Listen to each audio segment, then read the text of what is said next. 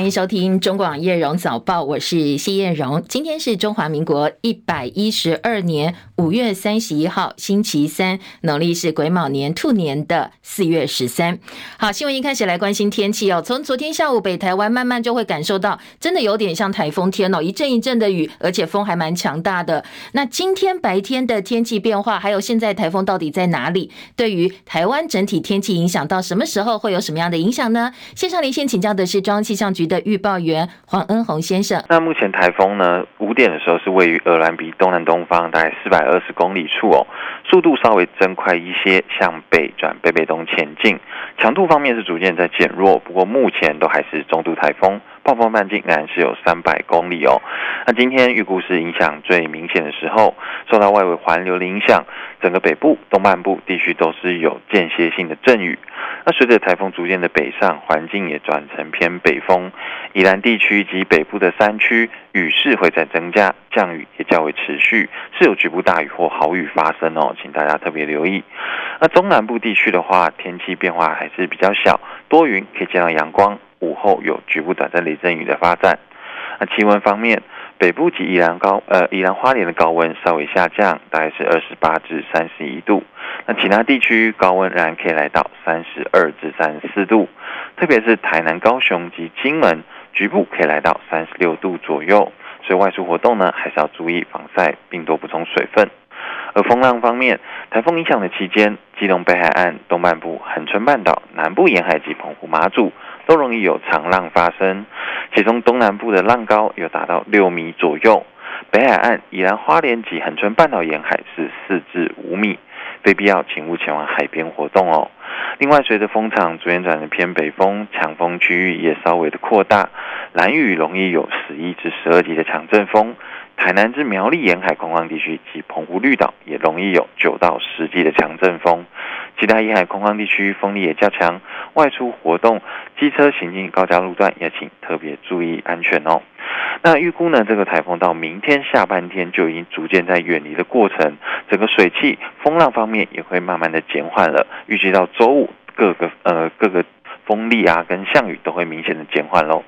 这样资料由中央气象局提供。嗯，谢谢恩鸿提醒，也提供给大家参考哦。好，今天白天还是要特别注意哦。那受到台风外围环流影响，宜兰是有豪雨特报哦。而北北基、新竹县、台中市、花莲县在大雨特报的范围之内。台东县的蓝屿跟绿岛今天也一样哦，受到台风影响，已经宣布停班停课。那台风今明两天都还是会影响到我们的天气，要等到星期六到下周二都是多云到晴的天气。到时候就会慢慢又恢复稳定了。而台南、高雄今天还是要严防高温，因为呢，呃，在台风的影响之下，很多气象专家形容好像是气炸锅一样，里面是高温在烧哦，在在闷着，所以要特别留意高温的状况。其实台湾已经四年没有台风登陆了，上一次台风登陆是二零一九年八月白鹿台风，而这一次中台马娃也闪过，那沿着东方的海面北上。气象达人彭启明针对很久没有台风登陆也做了解释，不过。他也提醒哦，下半年的情况不太妙。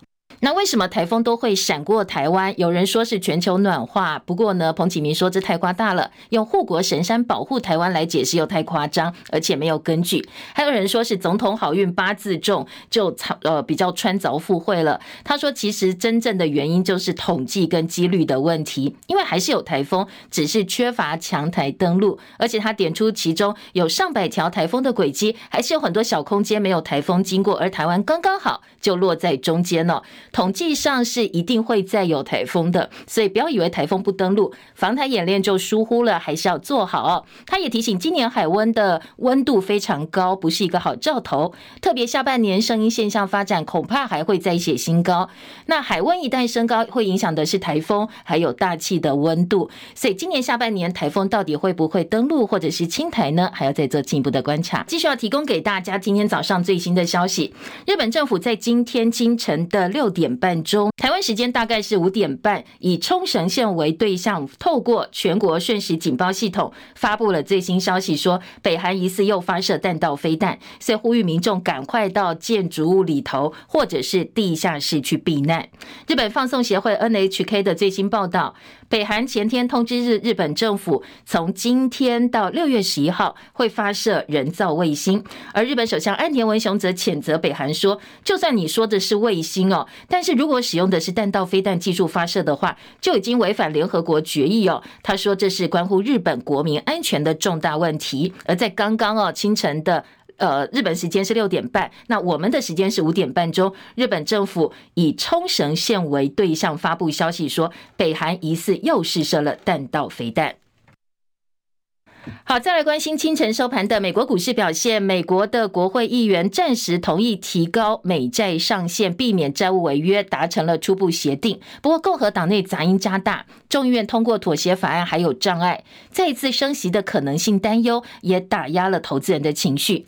美股收盘，道琼跌五十点。三万三千零四十二点，标普五百指数涨零点零七点，四千两百零五点，纳斯达克指数涨四十一点，一万三千零一十七点，费城半导体涨三点，三千五百四十九点。另外，美股消息，拜人工智慧 AI 需求大增之次哦，美国绘图晶片 GPU 巨擘辉达 NVIDIA 今天短暂触及市值一兆美元的行列，这也是第一家达到这个门槛的半导体，同样呢，也是史上第八。八家达到这项里程碑的企业，NVIDIA 收盘涨幅是涨了百分之二点九九。它现在是世界为六家一兆美元的企业，其他五家分别是苹果、烧地、阿美石油、微软、谷歌的母公司阿法贝，还有亚马逊。那当然，晶片大厂辉达联合创办人暨执行长黄仁勋这段时间在台湾也掀起了旋风，相关消息等一下告诉大家哦。下来。掌握的是深夜收盘的欧洲股市，投资人观望美国国会提高美债上限表决的进度，所以欧洲股市收低。伦敦股市跌一百零五点，跌幅百分之一点三八，七千五百二十二点。法兰克福指数跌四十三点，一万五千九百零八点。巴黎 CAC 四十指数跌九十四点，跌幅百分之一点二九，七千两百零九点。台北股市昨天因为呃美国股市是休市的，没有有效的指引，加上短线涨多的 AI 概念股出现了卖压，利多出尽，所以大盘跟着休息。不过昨天的资金是转向像联发科、红海跟汽车族群，而且航空双雄带量上涨，所以市场有主流股稳盘的情况之下呢，收盘的时候跌了十三点，跌幅并不大哦，这个不没有跌得很深，收在一万六千六百二十二点，成交量三千。千零八十九亿元。好，AI 族群短线已经涨很多了，所以呢，市场也很担心，接下来追价可能要特别注意。台北外汇市场早午两样情，上午盘因为外资汇入三十点六四零开出，随后大幅走升，来到三十点五三六，升值超过了一点一六角。不过紧跟着在升幅达到百分之零点五的韩元之后呢，后来的走势就猪羊变色喽。午盘站收三十点六一五，还是升势。但是下午两点开盘之后，那就慢慢慢慢变成了贬势哦，整个大反转。四点收盘的时候，反而贬值了零点八分，收在三十点六六兑换一美元，终止了连续三天的走升。昨天台币的成交量大概是十六亿美金。晶片大厂辉达 NVIDIA 联合创办人暨执行长黄仁勋到台湾来，掀起了旋风。先前出席台大毕业典礼致辞，那前天呢，在台北国际电脑展举行了一场专题的演说。那再来就在台湾，昨天有一场公开活动，这是造访广达旗下云达科技在台北国际电脑展的摊位。广达副董事长梁次正说：“他们跟辉达二十多年来配合得很好，黄仁勋带着我们往 AI 的方向走。他大赞说，包括 Open AI、Chat GPT 都是黄仁勋的功劳。而会后，黄仁勋跟现场媒体粉丝互动的时候，他大方秀出了手臂上 NVIDIA 商标的刺青。好，这个刺青是他当初承诺说，如果 NVIDIA 股价破一百块美金的时候，该怎么庆祝呢？他就答应要刺青哦。他昨天也秀出来给大家。”大家看，同时他脱下他招牌的皮衣，让女记者试穿。他先是说蛮重的哦，后来女记者说：“哦，这个重是很重，因为这是一兆美元的重量。”那有趣的互动呢，逗笑了全场。黄仁勋来到的地方其实都是话题哦，掀起的 AI 热潮也带动了求职热度。人力银行观察说，其实从黄仁勋话题到台湾来之后哦，五月二十二号到二十九号，短短一个星期。AI 人工智慧相关的工作浏览数明显大幅增加了百分之二十七，所以求职者也高度关注，而且保持兴趣哦。接下来跟 AI 有关的就业机会是目场上目前呢市场上炙手可热的一个就呃这个求职的目标。中国大陆一旦武力犯台，美国到底会不会干预？会用什么样的情况或者是行动来干预？一直都是美中台三方甚至全球关注的话题。好，据称由美国政府资助的智库兰德公司建议。一旦中国动武侵略台湾，美国就要出动轰炸机，全面轰炸中国的沿海工业，甚至南北夹击，要摧毁中国的工业基地。有很多家台湾媒体就引述了中国军事专栏的说法报道，说这是兰德公司近期向美国政府提交的方案，内容就是刚才提到哦，如果真的中国对台动武的话，美国就要对中国沿海城市的重要目标，包括工业区啦、工厂、机场、港口防空系统。进行大规模的轰炸。好，不过我们试着找了一下兰德公司的网站呢，并没有发现这份报告。那相关的报道呢，也没有在主流媒体上刊登，只有在部分哦台湾媒体引述大陆军事专栏的说法，做了相关的报道。八架无人机攻击俄罗斯首都莫斯科近郊的富人区，而俄罗斯总统普京就住在这边。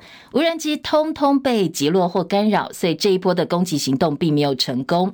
乌克兰否认参与攻击，不过他们也说乐见这种情况发生。而在俄罗斯方面呢，普亭指责说乌克兰人试图要恐吓俄罗斯人，但是基辅否认说这不关我们的事哦，我们我们也不必为此负责。切海伦的报道。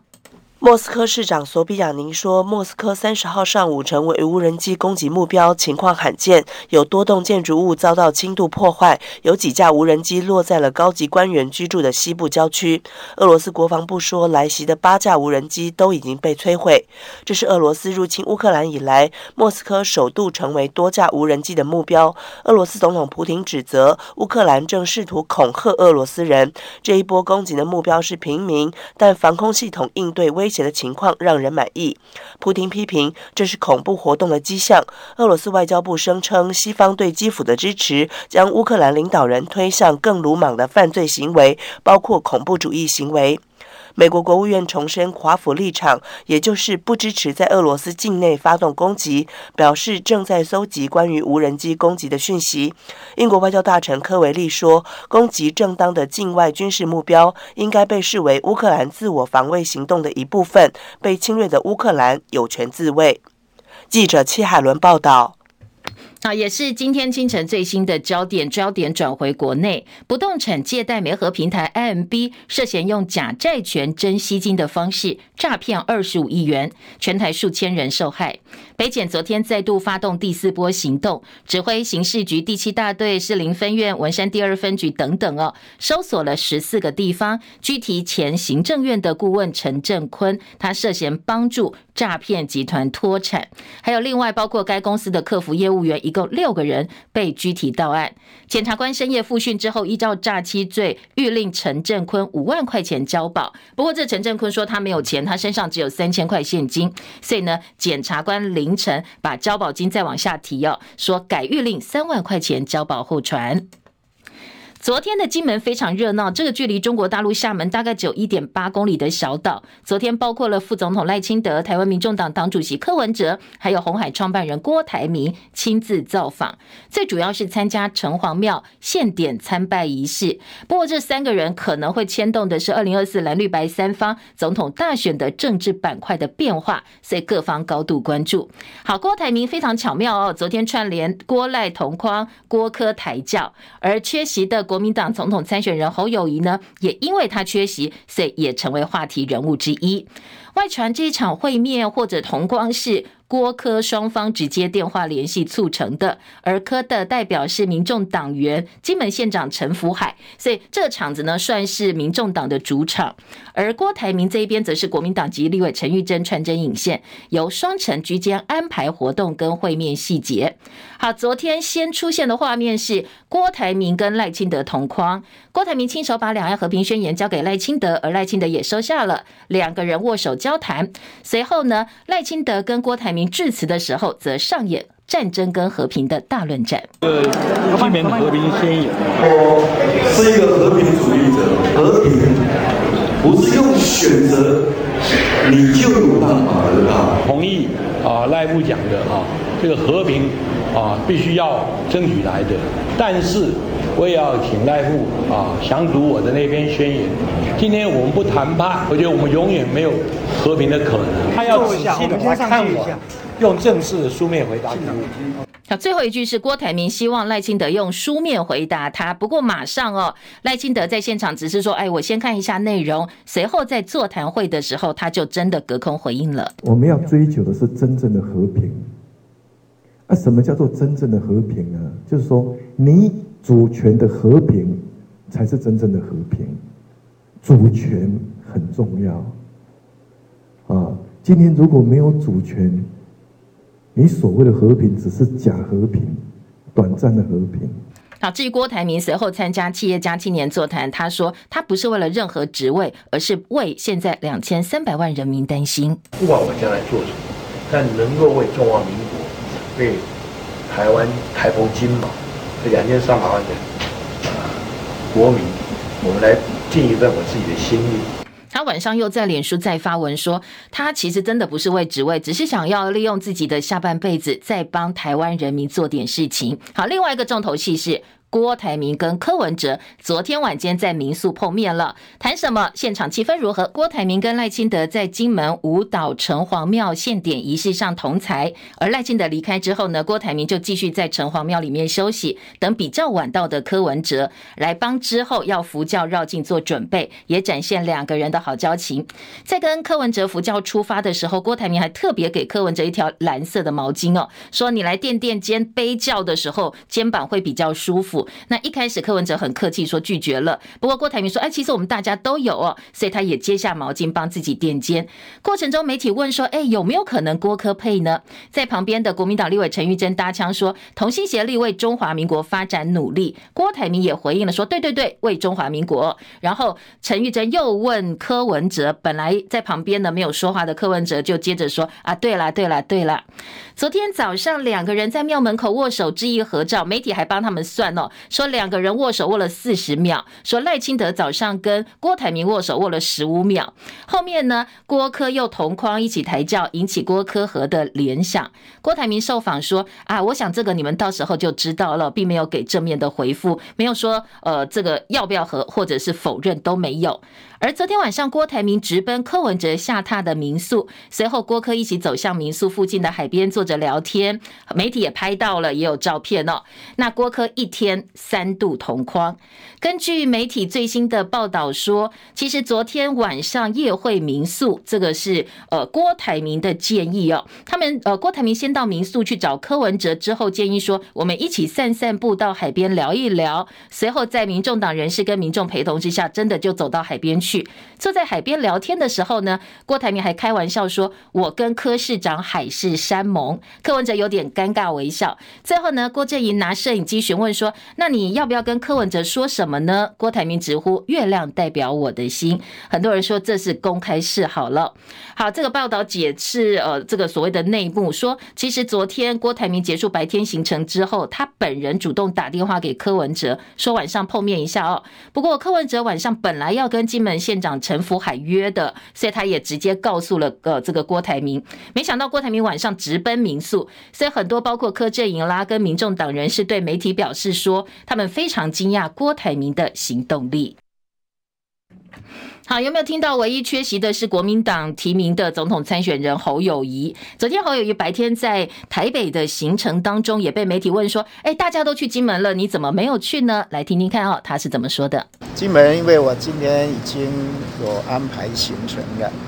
金门的地理位置非常的重要，尤其对两岸的和平相关的议题上，金门也是扮演一个很重要的角色。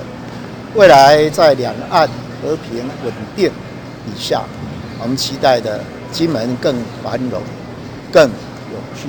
当然，未来还我还会再找个时间到金门，跟金门的好朋友们聚集在一起，聊聊现在所面临的问题，期待能够大家一起共同面对。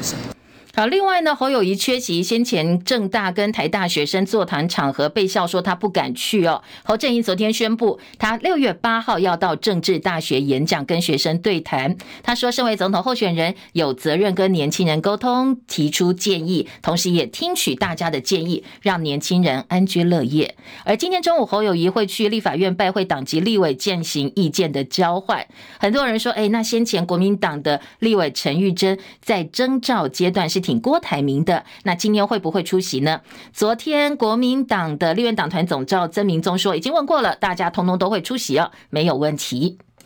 好，另外，民进党主席赖清德抛出规划，要停用核电机组，维持可以在紧急情况之下使用。那最近几天呢，引起了相当多的讨论。有人说赖清德是想要试水温，不过面对党内基本教育派跟光电利益集团的反弹，到底民进党反核神主牌遇到选举有没有机会转弯呢？继续来听啊，记者李仁月的分析报道。民进党主席赖清德参加校园座谈，面对学生询问八成能源都仰赖进口的时候，回应相关单位有在规划如何让。已经停机的核能机组维持外来可紧急使用的情况，赖清德的说法引发外界质疑，是否民进党的反核立场已经开始松动，甚至转向？民进党的有洪胜汉跳出来强调，目前还是朝非核的方向进行，只是在从国家安全的角度做各种风险管理的思考。经济部长王美花则说，需要和国会沟通，取得社会共识。不过，外界已经联想起，稍早身兼民进党智库副董事长的童子贤，已经多次抛出推动核能，甚至希望重启核一、核二的发言。这是否已经预告民进党或是赖清德的立场已经在转向中？另一方面，则有媒体人指出，核电厂延役必须在至少五年前提出申请，而且核能发电机组从启动到满载发电至少需要两三天的时间，根本不可能作为紧急之用。因此，赖清德的说法只是让永和的人看到希望，又让反核的人可以安心，并不是真的要启动核能。但无论如何，赖清德的说法以及洪申翰的辩护，都正面承认过去长期以来外界针对台湾能源安全所提出的质疑。外界进一步解读，赖清德是打脸蔡英文政府一直坚持的二零二五非核家园。换句话说，赖清德方面眼见非核家园的支票即将跳票，未来如果接班，势必要接下烂摊子，因此当然必须要务实面对。而当赖清德抛出核能议题之后，外界以他曾经说过“干净的煤”来揶揄。如果回顾这段故事，二零一八年台电推动重建深澳燃煤火力发电厂，引发生态环保的争议，并且成为当年新北市长选举的重要议题。当时担任阁揆的赖清德就提出“干净的煤”来辩护。而争议延烧了超过半年的时间，并且让民进党候选人苏贞昌陷入苦战。赖清德在十月十二号观塘第三天然气接收站环评过关之后，宣布停建深澳电厂。因此，民进党为了选举而法家湾，早就已经有了潜力。如今赖清德童子贤抛出核能政策转向的风向球，外界解读虽然引来在野党的揶揄嘲讽，但如果赖清德能够成功因此转向不反核的多数民意，仍旧有可能在胜选优先的目标下，与能源神主牌的紧箍咒取得妥协，甚至反打侯友谊吧。当然，在这之前，必须先面对民进党内的反核基本教义派以及光电绿能绿油油的巨大阻力。赖清德抛出的核电议题，质疑者固然可以批评，为了选举连反核神主牌都能够转弯，那么究竟还有什么是不能转向的？不过，此举是否真的会牵动选局，更是接下来值得观察的方向。中广记者李仁月在台北报道。好，体育焦点，昨天 NBA 直篮东区冠军已经出炉了，热火再写老八传奇。陈凯的报道。塞尔提克开赛第一波进攻，泰坦持球切入就扭到左脚踝。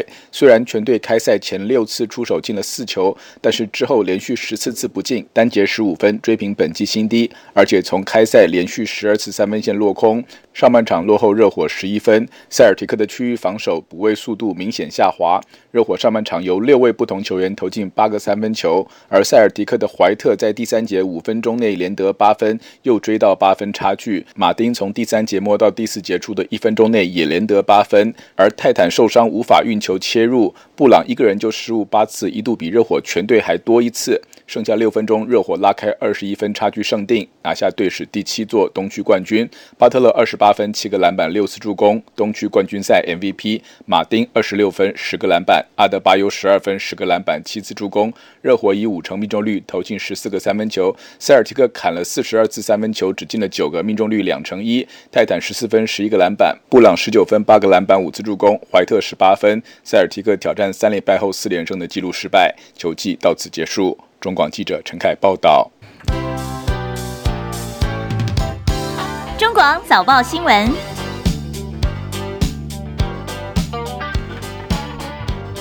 国内的主要五份平面媒体头版内页的新闻焦点，先大概来掌握一下今天头版重点。头版头条部分呢，联合报头版头加上三版的分析，就是告诉大家，昨天郭科赖都到金门了，而且针对接下来的两岸，他们有什么样的立场看法？对于两岸和平有什么样的想法？早报的重点之重，重中之重哦。那在呃政治话题、选战话题部分，今天联合报的社论就说。侯友谊团队的格局跟动力不足，可能必须要及早扩编。而且联合报很担心哦，现在侯友谊的民调一直下降，如果说不设法改善的话，本来是王牌啊，每次在民调当中，地方首长民调都是呃名列前茅，甚至五星级市长这第一名的，现在恐怕这张牌会被打到疲软，蓝军就准备继续当在野党了。好，这是联合报社论今天的重点。哎，自由时报今天社论大标也看到侯友三个字，三个字呢是来看一看目前侯友宜的状况。自由时报社论说，侯友宜还在自家门内练武，好练武功。当然，自由今天的意思是说，被征召之后，侯友宜没有对国家主权进一步表达更明确的说明跟立场，然后大赞赖清德是主动出击的。好，那看到侯友宜接受九二共识，接受一个中国原则，侯阵营则回击说，侯友宜从来没有这样讲过。好，这是两岸先前双方的一个攻防哦。那自由的重点是，现在蓝营哦有非常诡异的气氛，侯侯郭配、侯管配、侯科配，甚至哦说要换侯，现在马上要换出二点零了。说你看哦这么乱，现在呃你们自家阵营大家都在武林过招。侯友谊，你在干什么？你在自己家门里头练舞吗？好，来这个稍微讪笑一下侯友谊哦。好，这个是自由时报今天的社论。那中时头版头就是昨天我们也非常关心大法官的提名问题。其实昨天大法官的四个呃蔡总统要新提名的人选都已经出来了，而联合报今天在头版下半版面呢，来看一看这四个人哦，其中呢看到了。呃，这个太阳花学运的律师说。帮太阳花学运打官司的义务律师游伯祥，以及前促转会的成员，也曾经多次参加废死活动。他被列名大法官最受关注，为什么呢？因为他有非常非常多的呃争议。今天在早报呢，把过去他的官司说他教唆伪证、教唆罪作假的证明。你涉及到这样一个诉讼里头，结果你被提名至高无上的大法官，所以你的身份跟未来你的公信力。还有这样一个提名的标准到底在哪里？好，这是今天呢，联合报放在头版二题，中国时报放在头版头条的新闻重点。中时说，通通都是绿营提名，通通都是蔡总统提名，已经失去了制衡的功能。而呃，这个联合报担心的是，呃，用人唯亲啊，你都举自己人哦，接下来司法的公信力恐怕会受到影响。好，这是两个早报哦也非常关注的另外一个重中之重的新闻重点。自由时报今天的头版呢，头版头条是伤害罪不能够上诉到三审，最主要希望能够呃让整个案件赶快结束，司法资源能够得到合理分配的运用。财经报纸工商时报今天头版头是通膨顽强，美国六月升息的几率高，而经济日报再来看辉达哦，NVIDIA 说它是多元下单，不过呢，它接下来英特尔可能会因此瓜分了我们台积电的订单。好，这是两个财经报纸的头版头，其他早报。的头版重点呢，还包括中时说北京拒绝了中美防长在新加坡见面的一个建议，所以可呃这个件事情呢，恐怕就破局了。另外，中时头版下半版面还有说，呃，曾经说谢长廷是国民党特务施明德的太太，在法院的部分呢，官司打赢了，判决免赔。很多网友说，诶，那这是不是代表法院认证谢长廷是国民党的特务呢？好，这是今天中时的头版下半版。标栏重点，联合报包括告诉你，一致游荡犬只支动保团体抗议，以及八十辆表的存废，现在劳动部打算要扩大免评。美国拒撤李尚福制裁，所以大陆拒绝两国的防长见面。好，这是呃联合报哦，今天在头版编栏的部分重点提供给大家参考。而自由时报今天的头版编栏重点呢，则包括台北市立委监困选区，民进党要征召三个战将，现在名单出来了，包括林非凡、吴佩义跟王王敏生。好，比较值得注意的是吴沛忆这一席哦，因为先前都传出赖清德打算组所谓的民主大联盟嘛，哦，跟菲律共同合作，李正浩啦、鸡排妹都引起很多争议。那前两天又有说，哎，部分的这个呃小鸡哦，民进党小鸡跑去找蔡英文告御状，说不行啊，这样子提名哦，党内还有很多基层都不满。所以到底是不是蔡英文出手之后，赖清德这一边就输掉了，就妥协了？所以昨天最后拍板的人选并不是鸡排妹，鸡排妹出局了，拍板的是吴沛忆。那在民进党内两个太阳之争，还有现在赖潘体制是不是跟蔡蔡英文这一边因系妥协，也是今天内页的讨论重点。昨天立法院通过相当多的一个法案呢，今天自由时报头版预告的是，营业场所违反消防安全规定的话，最高我可以直接罚你三十万元。好，这是自由时报今天另外一个编来提要。回到今天早报的头版新闻焦点，联合报今天头版头条就说，郭柯赖金门拼和平，赖清德说真和平要靠自己的力量跟决心，郭台铭说不谈判就永远没有和平的可能性，而柯文哲的立场是把金门当做和平实验区，而且呢，今天联合报头版这张照片就是郭台铭昨天当面把他的和平宣言呢，他自己草拟的和平宣言拿给了赖清。清德说：“你回去看一看，而且给我一个书面回复就好了。”那在赖清德部分，当然，嗯，表面上礼貌都做得很足哦。说：“呃，我回去看一看哦，再来说。”然后呢，大家再约时间见面聊一聊。好，联合报今天在头版，呃，有赖清德强调交流谈判都是好的，但是必须要对等尊严。而柯文哲强调金门是交流而不是对峙的地方。这是呃联合报的头版。内页呢，联合报三版说：“赴金门论和平，郭台。”铭在脸书上又 再度表达自己的立场，他说：“我心平静，不是为任何的职位。”昨天晚间金门过夜，郭台铭邀柯文哲到海边去海誓山盟了一番，山盟海誓。好，记者的新闻幕后跟这个分析哦。是说这个郭科台教早就写好了，郭赖同框倒是搞突袭。说昨天这一场金门的城隍爷绕境，意外成为总统大选的前哨战，因为呢郭赖同框，郭科台教，说既是天意又是人为。在陈玉珍的邀请之下，郭台铭本来有意搭客机到金门，不过一行十多人机票不好订，所以昨天他是用私人专机去的，也展现了他的决心。而在内幕分析说，郭科台教是本来写好的剧本。但是郭赖同框是天时地利人和，郭台铭出发前就已经写好了大新风带装的金明和金门和平宣言，要面呈赖主席，而署名是中华民国国民郭台铭，主题叫做战争与和平，所以他当场交给他之后，写留下了这个历史画面。据共同台教的同框，今天记者分析说，背后传达出某种政治意涵，就是我郭台铭没有。获得国民党提名，但是呢，不管是绿，不管是白，我还是关键的角色，所以呢，我还是有一席之地哦。说我没有要争取大位，但是我想帮台湾人民做事情。好，蓝绿白看起来红框，不过刚才也提到和平论述，其实大家各有看法，特别是赖清德的部分哦，他一直强调，呃，必须要用力量才会有和平，你必须保有力量，而且强调没有主权的和平是假和平，这不是真的，恐怕。接下来要在这个议题上达成共识，还有一定程度的困难存在。好，当然，另外一个话题是赖清德昨天呃。有一段影片在 IG 上释出，其实场合是前天他跟台大政治系学生快问快答的影片。被问到说，你最想跟哪一位国家元首共进晚餐呢？赖清德秒答，我想跟中国国家主席习近平共进晚餐。所以现场学生说，哎，这个还蛮有趣的。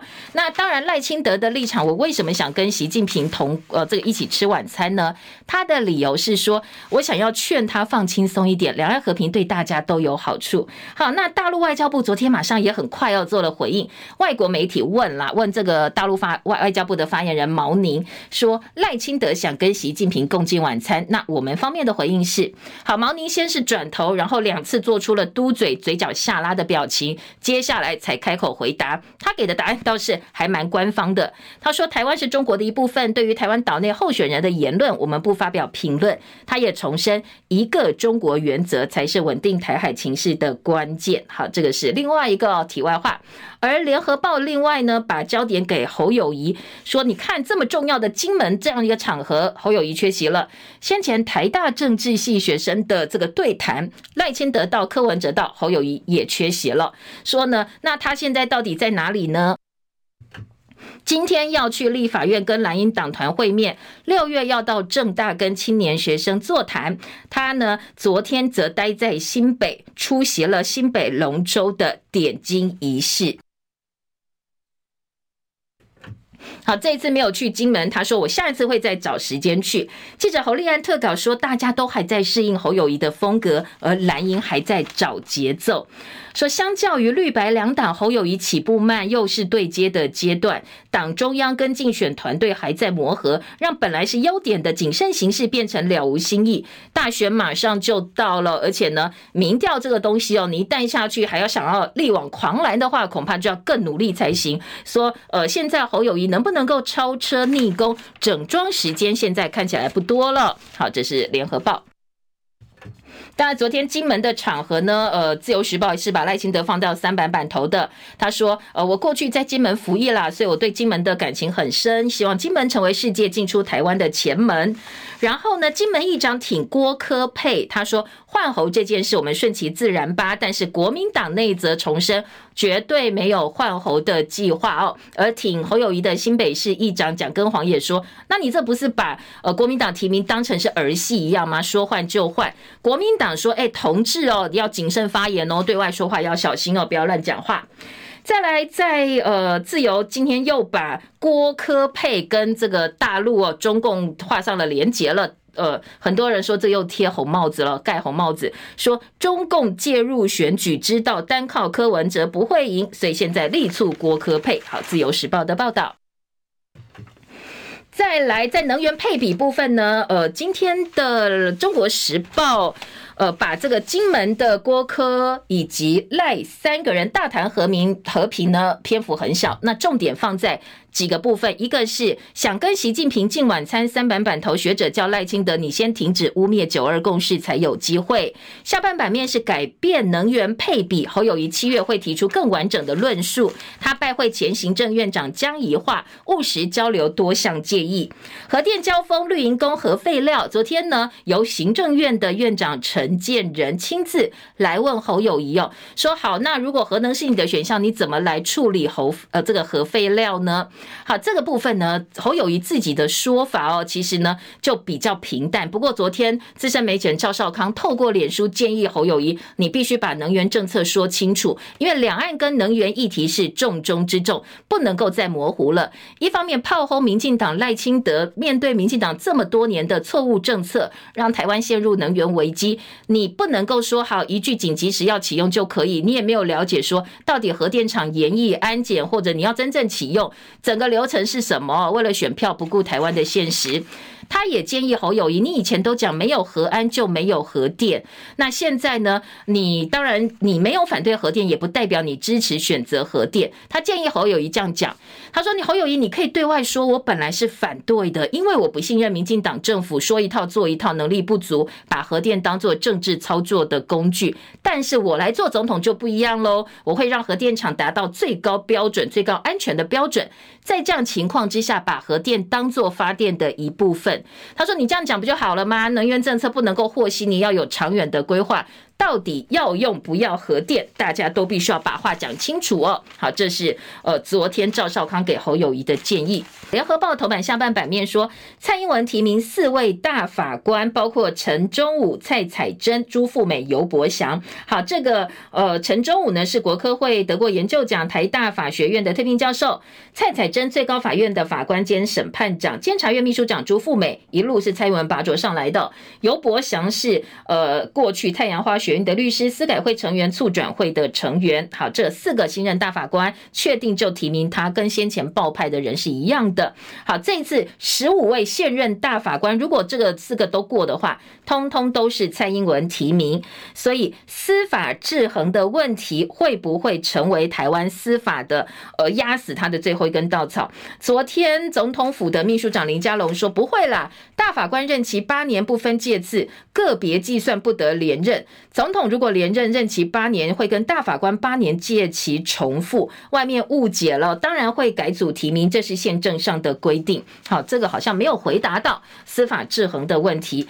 不过在中国时报呢，今天就把制衡的功能恐怕丢掉哦，放在版头大标题哦，说十五位大法官十月之后，通通都是蔡英文提的。那这些又很多是政治酬庸，特别陈忠武的贡献是卡管，那尤伯祥的贡献是帮太阳花辩护，李念祖、罗秉成等人也在这个推荐的名单当中。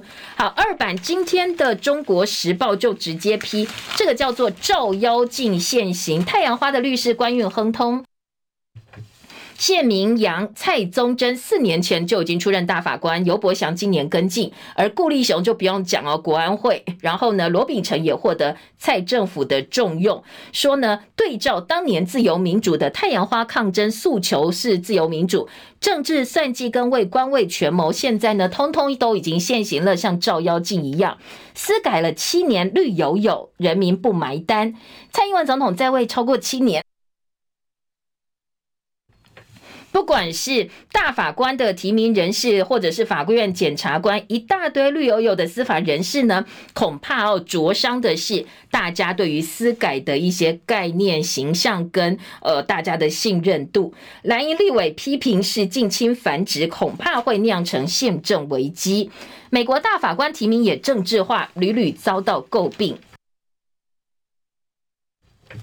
联合报今天的二版版头把尤伯祥过去做的事情哦，呃，稍微罗列了一下哦，说其中呢，尤伯祥太阳花玄玉律师多次参加废死活动，呃，参担任过促进转型正义委员会的委员，意识形态鲜明，而且呢，立民进党立委苏治芬昨天晚间更在脸书引用云林地方法院前法官康树正的文章，说尤伯祥被提名大法官让人震惊，云林焚化炉案他教唆。为证人去做伪证、做假证，那这个贴文一出来又，引发了议论。有网友说：“你一定要守住啊，接下来恐怕马上哦，一四五零就来了。”有法官说，尤伯祥对特定主题想法非常激进，包括测谎不能当证据、鉴定人的议题。但是宪法法庭是多数决，未来还要看他有没有办法获得多数大法官的认同。好，这个是大法官的一些争议。联合报记者王洪顺说，接下来我们的大法官会不会变成总统府的视线官？同职性高，意识形态又这么接近，到底有什么样的政治盘算？蓝批说这些名单绿到出汁了，绿营呛说这些都是政治语言。六月临时会就要来行使大法官同意权了，再也说你在急什么呢？有这么急吗？学者说对未来宪法判决感到悲观，因为呢，呃，立法院要发挥审查监督功能，提名人必须要受到检视，而不是大打迷糊仗。你大法官是独立行使职权的，年金改革、莱猪、党产条例过去的释宪结果，印证现在大法官的名单。你也乐观的起来吗？大家说，其实看起来哦，未来恐怕呃会有什么样的结果，大家都已经可以预想到了。好，再来在呃今天的自由时报头版呢，说立法院会三读通过刑事诉讼法部分条文修正，那伤害罪不能够上诉到三审。还有癌症防治再升级，羊追计划明天正式启动。这是健保署跟国健署六月开始针对大肠癌、口腔癌、子宫颈癌、乳癌、肺癌这些筛检阳性个案，来主动安排卫教跟后续的一个诊断工作。好，自由二版是黄仁勋说呢，他大赞蔡总统太棒啦，希望呢台湾的数位 AI 能够改变实体的世界，希望把握 AI 的绝佳机会，叫台湾能够跑起来。政治焦点，今天呢，立委提名吴沛忆取代鸡排妹，林非凡对决王鸿薇，民进党撇黑箱征召，监困选区郑家纯鸡排妹没上榜，蓝营批林非凡投机，王鸿薇说我会小心应战。